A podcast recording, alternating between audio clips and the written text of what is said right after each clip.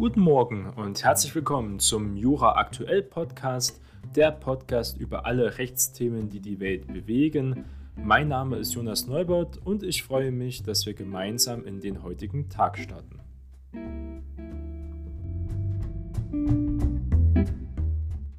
Das Thema unserer Sendung ist der europäische Green Deal, also der grüne Deal von Europa. Ursula von der Leyen hat gesagt, das ist eine moralische, menschliche und auch politische Aufgabe und Verpflichtung, dass Europa zu einer nachhaltigen Zukunft führen kann, für auch weitere Generationen bestehen kann und auch weiter ökonomisch wachsen kann, besonders in den grünen Wirtschaftsbereichen. Was damit gemeint ist, gucken wir uns gleich genauer an. Außerdem soll Europa der erste klimaneutrale Kontinent werden. Und das sind also sehr große Zielsetzungen. Und diese Rede ist hier, die Green Deal von der Kommission, ist von Ende 2019. Gucken wir uns mal den Green Deal im Überblick über die Legislativvorschläge genauer an. Also ganz über allen diesen Vorschlägen, bei all diesen ähm, Ideen steht der Grundsatz, der Gedanke, do no harm, also ähm, tu kein Unrecht, tu kein Schaden. Und das, wie will man das erreichen, auf die Umweltthemen bezogen, das wäre möglich mit dem EU Green Deal. Von der Kommission gesagt, Ende 2019 der EU-Finanzrahmen, auch EU-Haushalt, äh, wo auch ein großer Teil aufgeplant ist. 2021 bis 2027 ist der Haushalt ja geplant und freigegeben. Es geht besonders bei der EU auf den Wiederaufbauplan nach den Covid-19-Solvenzhilfen. Äh, Man will sich aber auch gleich die neue Industriezweige aufbauen, die halt ähm, emissionsarm sind und für die ähm, Umsetzung einer grünen Zukunft mitarbeiten. Auch Anwendungen bzw. Umsetzung von dem EU-Winterpaket, was wir in der letzten äh, Sendung besprochen haben, von diesem Clean Energy, Energy ist ja auch mit im Bereich. Was sind hier Punkte vom EU Green Deal? Haben wir einmal diese Klimaambition, das ist das Klimagesetz, das ist der Klimazielplan bis 2030. Die weitere Säule ist hier die saubere Energie. Das sind Energiesystemintegrationen von Wasserstoff und Renovierungswellen auch von Offshore-Energieanlagen, also Windparks und auch TEN-E-Infrastruktur geplant, auch Gaspakete als äh, Überbrückungstechnologie ein wichtiger äh, Bereich. Als dritte Säule haben wir hier die CO2-Bepreisung, also Energiesteuern, aber auch Zertifikatshandel, CO2-Grenzausgleichssysteme zum Beispiel. Die vierte Säule betrifft hier den Verkehr, eine nachhaltige, intelligente Mobilität, äh, Elektromobilität zum Beispiel, aber auch mehr äh, auf Zug und Bahn, CO2-Emissionen äh, zu reduzieren. Und ähm, die letzte Säule, der fünfte Säule, ist die Finanzierung. Da geht es um Investitionsplan mit Fonds für gerechten Übergang und nachhaltiges Finanzwesen. Auch eine Taxonomieverordnung ist hier geplant. Und hier ist das Beihilferecht, insbesondere der Beihilfeleitlinien der UEBLL zum Beispiel, ähm, als Grundlage. Und das EU-Klimagesetz gibt es ja schon einen Entwurf. Es gibt einen Verordnungsvorschlag der EU-Kommission vom 4. März 2020 und da geht es um die Ergänzung von, ähm, gab es noch eine Ergänzung, das gucken wir uns mal genauer an. Und das Ziel ist diese Klimaneutralität bis 2050. Das steht in Artikel 2 Absatz 1. Ziel der Senkung der Netto-Treibhausgasemissionen um mindestens 55 Prozent bis 2030. Das wurde jetzt beschlossen, ja, gegenüber 1990 als Referenzjahr. Das steht in Artikel 2a. Die zuständigen Organe der Union und auch die Mitgliedstaaten treffen die notwendigen Maßnahmen, um die gemeinsame Verwirklichung des festgelegten Ziels der Klimaneutralität auch zu ermöglichen. Das kann man in Artikel 2 Absatz 2 also nachlesen. Sehen wir, also dieses Thema ist auch rechtlich ganz klar normiert. Was ist das Ziel von den EU-Klimazielen? Das ist halt diese Folgenabschätzung der EU-Kommission ähm, von Ende des vergangenen Jahres. Man möchte hier das Bruttoinlandsprodukt abkoppeln von den Emissionen, äh, muss man sagen, und den Abbau von Treibhausgasen. Das heißt, das Bruttoinlandsprodukt soll weiter steigen, aber das CO2-Ausstoß soll nicht äh, steigen, sondern soll sinken. Wie gesagt, bis 55 Prozent bis 2030 und dann äh, auf 0 bis 2050. Also eine Entkopplung von äh, Bruttoinlandsprodukt und vom CO2-Ausstoß ist hier das Ziel. Die EU-Kommission geht auch bei höherem Ambitionsniveau vom steigenden Bruttoinlandsprodukt aus, also weiteren Wirtschaftswachstum durch zum Beispiel Investitionen in neue ähm, Technologie und in neue ähm, Energiebereiche.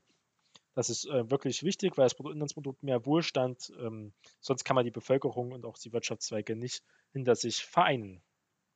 Also wie geht es weiter überhaupt mit dem Green New Deal?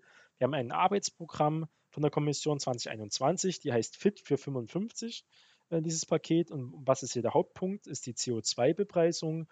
Da soll es eine Überarbeitung der Emissionshandelssysteme der EU geben. Außerdem soll es ein CO2-Grenzausgleichssystem und Vorschlag zur zugehörigen Eigenmittel äh, bestehen. Auch eine Überarbeitung von Lastenteilungsverordnungen, kurz ESR, Energiebesteuerungsrichtlinie und auch weiteren Landnutzungs- und Landnutzungsänderungen, Forstwirtschaftssysteme sollen hier angegangen werden. Es soll auch eine weitere Änderung der erneuerbaren Richtlinie geben. Die sollen also mehr ehrgeizige äh, Klimaziele für 2030 voraussetzen. Auch die Energieeffizienz soll noch weiter verschärft werden, also mehr Energieeffizienz auch bis 2030. Die Ziele werden immer höher gesteckt. Die Frage ist wirklich, wie man diese ganzen Ziele erreichen will. Da muss man also viel mehr in diesen Bereichen aktiv werden. Werden wir also sehen. Und es soll auch eine Überarbeitung des dritten Energiepakts für Gas geben. Gas, ähm, also energieeffizienter und auch umweltfreundlicher als zum Beispiel Kohle, hat natürlich auch noch einen gewissen Ausstoß fossile Energie, aber ähm, da ein besserer Bereich. Gehen wir mal auf den nationalen Bezug. Wie sieht es in der Energiewende in Deutschland aus und wie sind die rechtlichen Umsetzungen hierzulande? Also erstmal haben wir auch eine verfassungsrechtliche Verankerung. Es gibt jetzt keine ausdrückliche Erwähnung des Klimaschutzes im Grundgesetz. Viele ziehen da den Klimaschutz vom Umweltstaatsprinzip des Artikel 20a Grundgesetz äh, erfasst ist. Da steht drin, der Staat schützt auch in Verantwortung für die künftigen Generationen die natürlichen Lebensgrundlage und die Tiere im Rahmen der verfassungsmäßigen Ordnung durch die Gesetzgebung und nach Maßgabe von Gesetz und Recht, durch die vollziehende Gewalt und die Rechtsprechung. Wirkung des Artikel 20a Grundgesetz sowie die schutzpflichtende Mission der Grundrechte ist aber hier sehr beschränkt. Was sind die momentanen Klimaschutzziele Deutschlands? Wir wollen ein Emissionsminus von 40 Prozent der Treibhausgase äh, in 2020 im Vergleich zu 1990. Haben wir auch äh, soweit erreicht, aber auch durch die Corona-Krise. Minus 55 Prozent äh, in 2030 ist ja das Ziel, steht in ähm, Paragraph 3 Absatz 1 vom Bundesklimaschutzgesetz. Langfristiges Ziel der Treibhausgasneutralität bis 2050, also wie die EU, die deutsche Re Rechtsprechung, die, deutsche Richter passten sich natürlich auch in diesem Bereich an. Ähm, diese Gesetzgebung besonders auch, es steht zum Beispiel die Treibhausgasneutralität, steht in Paragraph 1 der Brennstoffemissionshandelsgesetz und auch zum Beispiel in Paragraph 1 Satz 3 Bundesklimaschutzgesetz, also ganz klar normiert im deutschen Gesetz. Auch die Effizienz ist normiert, minus 30 Prozent Primärenergieverbrauch in 2030 gegenüber 2008 zum Beispiel. Und Energieeffizienzstrategie 2050 kann man hier weitere Schritte nachlesen. Auf Primärenergie wir, ähm, wollen wir 30 Prozent erneuerbare Energien am Bruttoendenergieverbrauch bis 2030. Ähm, werden wir also wirklich 2030 werden viele, wird ein Schlussstrich äh, gezogen, wird man wirklich sehen, welche Ziele erreicht wurden und welche hier nicht ähm, 0% Atomenergie. In 2022 steigen wir ja dann vollständig aus der Atomenergie aus und auch 0% Stein- und Braunkohle bis 2038. Das steht in Absatz, in Paragraph 2 Absatz 2 Kohleverstromungsbeendigungsgesetz. Da gehen wir nachher noch genauer drauf ein. Und der Anteil der erneuerbaren Energien an Bruttostromverbrauch soll 60% bis 2030 betragen und mindestens 80% bis 2050. Der Energiemix äh, können wir auch weiter genau gucken. Welcher Bereich stößt denn überhaupt am meisten Treibhausgase aus? Muss man sagen, ganz klar ähm, die Energiewirtschaft. Das ist die letzten äh, Jahrzehnte gesunken, muss man sagen. Das liegt daran durch die erneuerbaren Energien. Dann die Industrie, äh, den zweitgrößten Anteil. Danach kommen Gebäude, Verkehr, kleiner Anteil Landwirtschaft und ganz der geringste Teil äh, von den großen Bereichen ist die Abfallwirtschaft und sonstiges. Also ein Löwenanteil macht ja wirklich die Energiewirtschaft, Industrie aus und auch die Gebäude. Der Verkehr ist sogar gar nicht mal so groß, wie man meistens denkt. Und äh, sehen wir auch die Entwicklung von äh, der Primärenergieverbrauch in Deutschland, sieht man, dass die erneuerbaren Energien immer einen größeren Teil einnehmen, aber trotzdem noch sehr gering sind im Vergleich zu Mineralöl zum Beispiel. Aber auch Gas ist viel größer. Braunkohle ähm, sinkt, aber hat immer einen stabilen Wert. Und Steinkohle ähm, ist auch etwa auf dem gleichen Niveau. Großteil holen wir aus Mineralöl und auch aus Gasen hinaus. Anteil erneuerbarer Energien in den drei Sektoren muss man hier mal gucken. Also erneuerbare Energien, äh, Strom, Wärme und äh, Verkehr, wie wir gerade gesagt haben. Sehr besonders beim Strom, erneuerbare Energien äh, haben hier eine starke Steigerung. Im Verkehr noch viel weniger. Elektromobilität und auch im Zug in diesen Bereichen ist noch nicht so stark vertreten. Und Wärme sind es auch nur 14 Prozent. Also Strom besetzt hier der beste Bereich für erneuerbare Energien. Erneuerbare Energien haben wir hier einen Anteil der Energieträger für 2019 rausgesucht. Ähm, haben wir etwa insgesamt von 20, 25 Prozent und der Großteil der erneuerbaren Energien sind mit 41,5 Prozent Windenergie an Land. Dann haben wir etwa 20 Prozent Photovoltaik, also Solarenergie. Dann haben wir 18 Prozent Biomasse, 10 Prozent Windenergie auf See, also Offshore, was noch viel stärker forciert werden soll. Dann haben wir 8% Wasserkraft und 2,4% auch Abfall, mit dem wir hier erneuerbare Energie erzeugen können. Ein kleiner Exkurs. Wer kritisch fragt, ist noch längst kein Kernkraftgegner. Und es gab eine Anzeigekampagne der deutschen Stromwirtschaft von 1993, die hat gesagt, Sonne, Wasser oder Wind können auch langfristig nicht mehr als 4% unseres Strombedarfs decken. Und da sehen wir, dass wir viel mehr als 4% sehen. Das ist genauso wie diese Anzeigenkampagnen von den ähm, Zigarettenfirmen gewesen, die gesagt haben, dass Rauchen damals in den 50er, 60er Jahren nicht schädlich ist. Da muss man wirklich ähm, hinterfragen, wer manchmal diese Werbungen und auch bestimmte Studien ähm, herstellt. Was es aktuelle Probleme gibt es beim Rückbau der Zubaus von Windenergie, haben wir schon darüber besprochen. Das ist immer sehr umstritten ähm, durch die Eingriffe in die Umwelt, äh, besonders auf die Vögel, bestimmte Auswirkungen hat, die aber ähm, oft überschätzt werden, muss man sagen, wenn man es wirklich vergleicht mit den Todesfällen von den Vögeln, aber auch den, den Lärm und den Anwohnerschutz in den Bereichen. Deswegen sollen die Gemeinden ja jetzt mit beteiligt werden nach der neuen EEG-Umlage an den Gewinn dieser Energiesorten und außerdem sollen die Windenergie ja mehr offshore, also auf dem Wasser stattfinden oder in Gebieten, wo sie nicht stört. Aber auch ein Ausbau von Solarenergie ist hier zu bevorzugen, da sie eigentlich nicht für Windenergie starke Auswirkungen auf das Ökosystem haben kann. Also wie kann man diese Klimaziele überhaupt erreichen? Welche Instrumente kommen hierfür in Betracht. Da haben natürlich erstmal die Selbstverpflichtung, aber auch Ordnungsrecht, Verbot unerwünschtes Verhaltens, sofort oder schrittweise, wie es ja die Grünen bei vielen äh, Sachen ähm, liebäugeln. Nutzungspflicht für erwünschtes Verhalten auch, Begrenzung knapper Ressourcen, auch eine Besteuerung und eine Abgabenbelastung, also eine Verteuerung der Sache, wie mit dem CO2-Preis ist äh, eine Möglichkeit, wie man die Klimaziele erreichen kann. Auch Anreize schaffen durch Garantiepreise zum Beispiel, die Frage ist aber, wer legt solche Garantiepreise fest? Das hört sich schon auch sehr nach ähm, Sozialismus an. Steuerentlastungen wäre ein Thema, wie man es bei den E-Autos zum Beispiel sieht. Produktkennzeichnungen, ähm, die umweltfreundlich sind und auch Kombination von diesen Bereichen wird es natürlich daraus hinauslaufen. Man kann nicht alles mit Ordnungsrecht klären.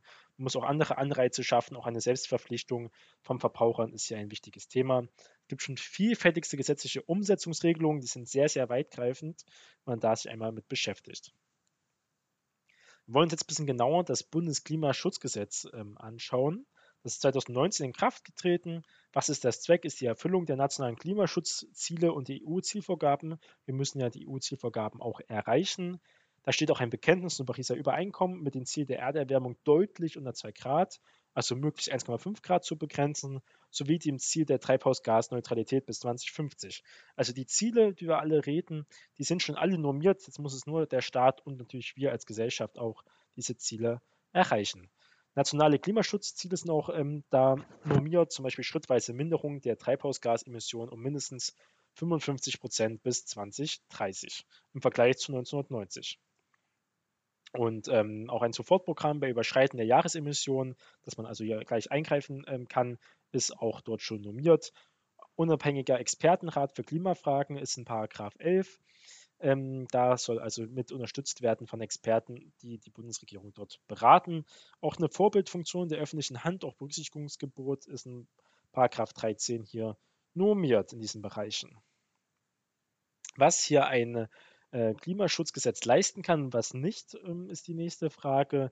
Das Klimaschutzgesetz schafft den regulatorischen Überbau für einzelne Klimaschutzinstrumente und setzt hier die Zielmarken, dient als Zielkoordinierungswerkzeug und auch als Planungshilfe.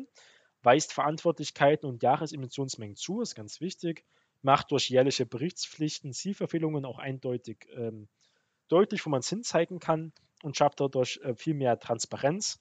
Es gibt aber keine konkrete rechtliche Sanktion bei Zielverfehlungen, aber politischer Handlungsdruck durch Beschluss von Sofortprogrammen ist ja möglich.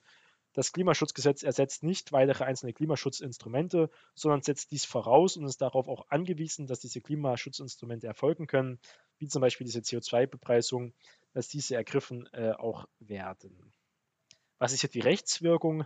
Das KSG als äh, einfaches Parlamentsgesetz verabschiedet und entfaltet damit folgende Rechtswirkungen. Es bindet die Bundesregierung, soweit diese Aufgaben auch zugewiesen werden.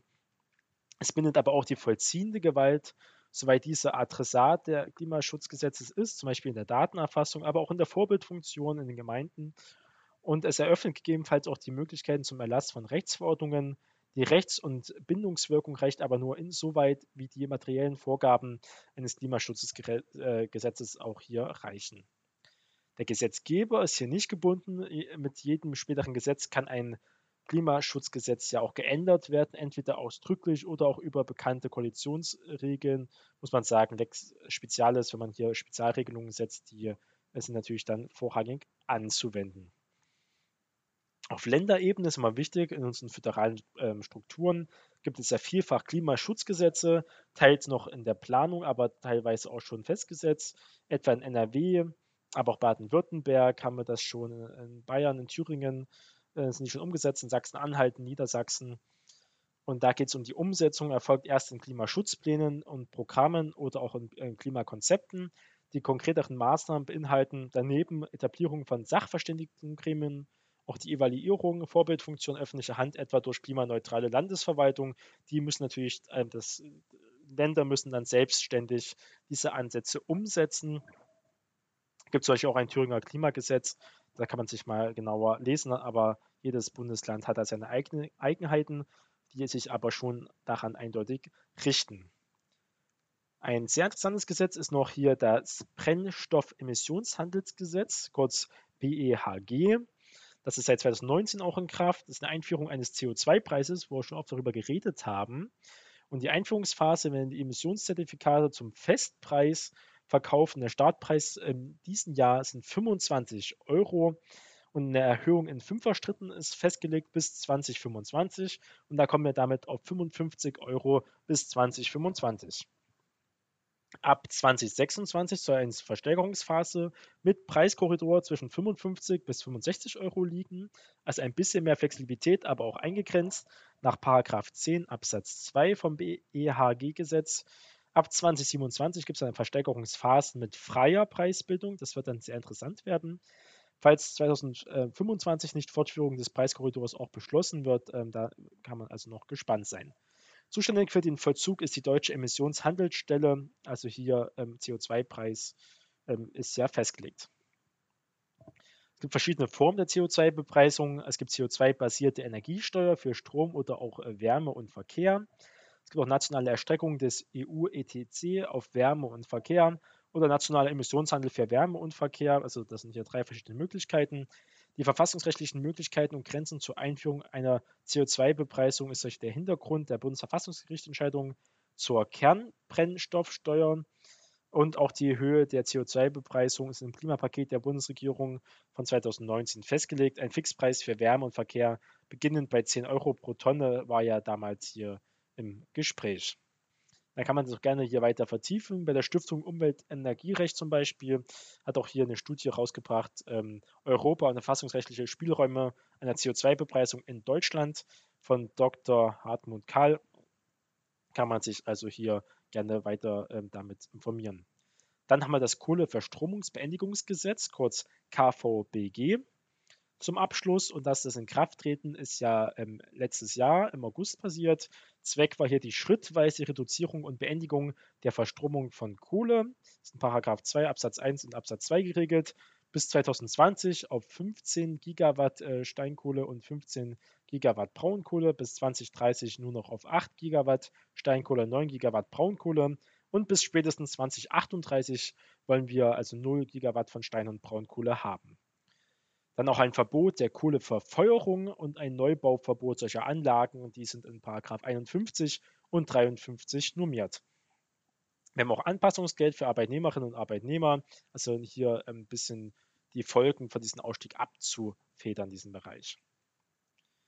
Und es gibt auch eine Unterscheidung zwischen Steinkohle und Braunkohle, wie man gesehen hat. Steinkohlekraftwerke geht es um eine freiwillige Abschaltung gegen Steinkohlezuschlag und ermittelt in acht Ausschreibungsrunden in Paragraph 10 fortfolgende, aber ab 2031 durch ordnungsrechtliche Anordnung ähm, ist es dann auch festgelegt.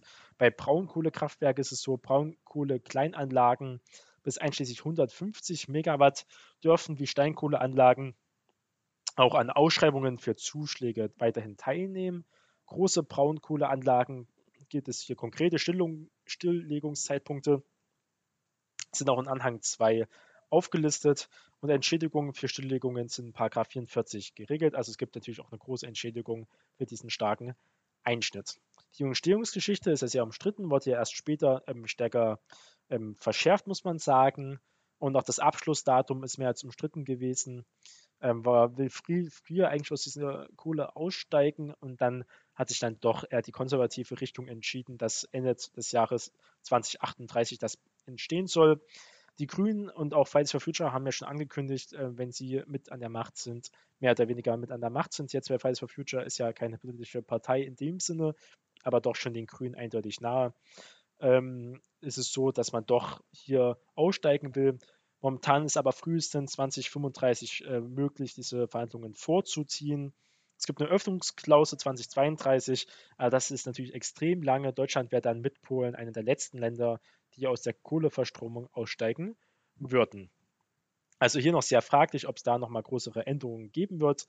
Äh, wünschenswert für die Umwelt ist es, solange es auch äh, wirklich adäquat ersetzt werden kann, nämlich die Kohleverstromung, äh, muss man sagen, bringt die Grundelektrizität in unseren Werk. Sie macht ja, wie gesagt, etwa 20 Prozent aus, aber es hat halt immer diese stabile Energiewert.